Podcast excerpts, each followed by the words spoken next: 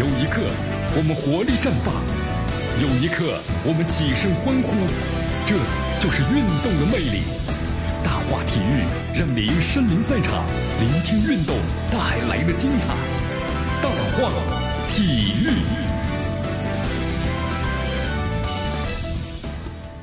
好，这里是大话体育，我是江南来继续锁定 FM 九十六点七，继续关注我们的节目。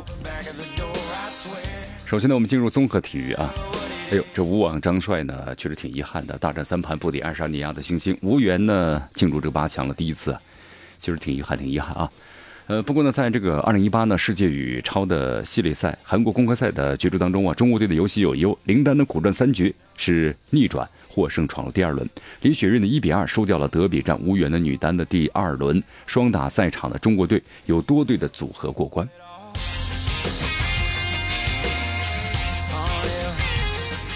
好，我们再来看一下二零一八呢武汉网球公开赛女单呢是八分之一决赛的较量，中国金花的王强，她是以七比五、六比二，立刻呢加里夫洛娃生涯第二次打进了这个超五赛的女单的八强，也成为第一位打进的五网女单八强的中国金花。赛后呢，王强特别高兴，他希望能够在武网呢再进一步，同时点出了近来呀自己取得的突破的关键，那就是自信。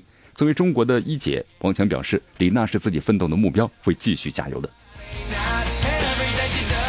好，奥沙利文呢，毫无疑问是目前的斯诺克运动中的顶级精英之一了，对吧？但这位招牌选手吧，在赢得了上个月的上海大四赛之后，突然宣布目前要退出呢正在进行的中国锦标赛，令人感到特别的意外。嗯，而日前的话呢，奥沙利文在自己的推特上呢透露自己的退赛原因，他说：“我打算在泰国定居三个月，体验一下僧侣的生活。”此言一出的话呢，整个斯诺克界呀都为之哗然了。啊，对此的话呢，立刻有球迷就提问了：“你是认真的吗？”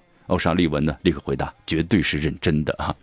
目前呢，世界排名第三的奥沙利文似乎呢不太在乎长达三个月的休战，尽管这可能会影响呢明年一月份参加大师赛的资格。很显然，江南看了一下啊，奥沙利文对自己的技术呢相当自信啊。那么，当另外一位球迷询问他是不是会为自己在三个月之后归来时赢得大师赛的冠军呢？奥沙利文干脆的回答：“当然，那是小菜一碟了。”好，以下呢，咱们进入足球世界啊，报道体坛风云，回顾经典赛事，展示明星风采，最全面、最及时、最火爆，尽在大话体育。好，继续回到江南为大家所带来的大话体育，来继续关注我们的节目。昨天的二零一八赛季足协杯半决赛进入第二回合的这个比赛了，北京国安队呢客场是。呃，广州富力呢比赛最终怎么样呢？结果是客场三比零大胜富力队。这样的话，总比分呢就是八比一啊！你看，成功挺进了足协杯的决赛了。这场比赛，简单看了一下，本场比赛呢替补上场的韦世豪啊，发挥真是很抢眼呐！短短三分钟之内，连续呢爆射破门，帮助国安队杀死了比赛的悬念。本场比赛呢，施密特在二十三岁球员的选择上呢，没有把这个韦世豪放入首发名单。比赛上半场呢，一比零领先。一比零的话呢，我们说了这个比分呢还不太可靠，是不是？呃，但是因为领先吧，所以说施密特呢也没有在下半场做出任何的一个调整。主场作战的这个施托伊科维奇下半场呢率先变招了，把这阵型呢改为四个后卫。这一变化呢令国安队很不适应。下半场的时候呢中段，施密特呢终于做出了换人调整，然后呢把有速度优势的韦世豪换上场。这个替补上场的韦世豪啊，真是不错啊，没有辜负这个施密特的信任。北京国安队在第八十六分钟呢，把比分扩大。江涛右路底线当时有一个，呃，低平球传入禁区，无人防守的韦世豪，那么跟进之后呢，右脚抽射，然后呢就命中。仅仅三分钟之后呢，韦世豪又勾入了一球。那么第八十九分钟，张稀哲呢禁区之内的回敲韦世豪，韦世豪呢又是抽脚破门啊，三比零。你看啊，在联赛客场对阵申花的比赛中啊，韦世豪在最后时刻呢打入了一记匪夷所思的乌龙球，令国安到手的三分呢溜走了。那是他本赛季的一个转折啊。那场比赛之后，韦世豪呢不知道心理作用还是怎么回事，表现就愈发的一般了。有人说他是打假球嘛，对吧？一般像这种乌龙球的话呢，很少很少，有的话呢，多少人可以应该说是有无限的遐想了。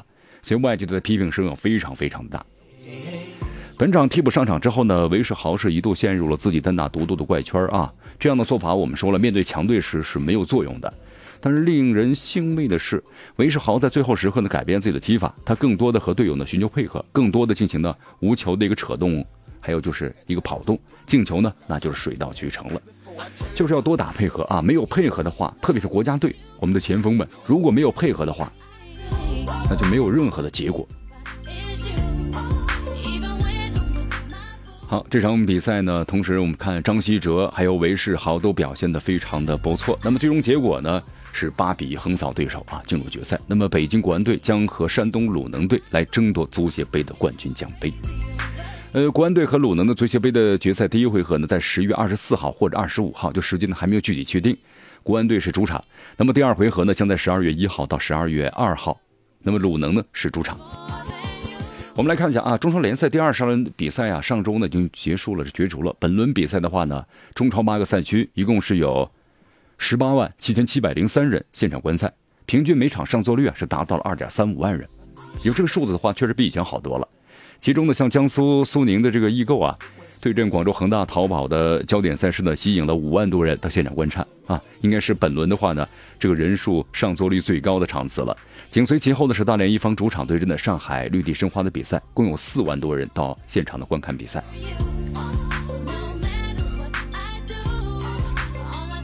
上海上港主场的对阵长春亚泰的比赛有两万多人。